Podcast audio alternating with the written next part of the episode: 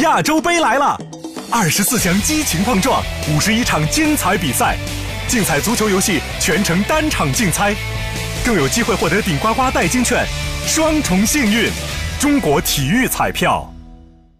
今天上午，记者从河南省政府新闻办召开的二零一八年重点民生实事新闻发布会上了解到，二零一八年河南持续推进厕所革命工作向纵深发展，共建设各类公共厕所一万座。下一步，河南将加大城乡公厕提升和建设力度，持续推进农村户用厕所改造工作，力争二零一九年改造农村户用无害化卫生厕所三百万户。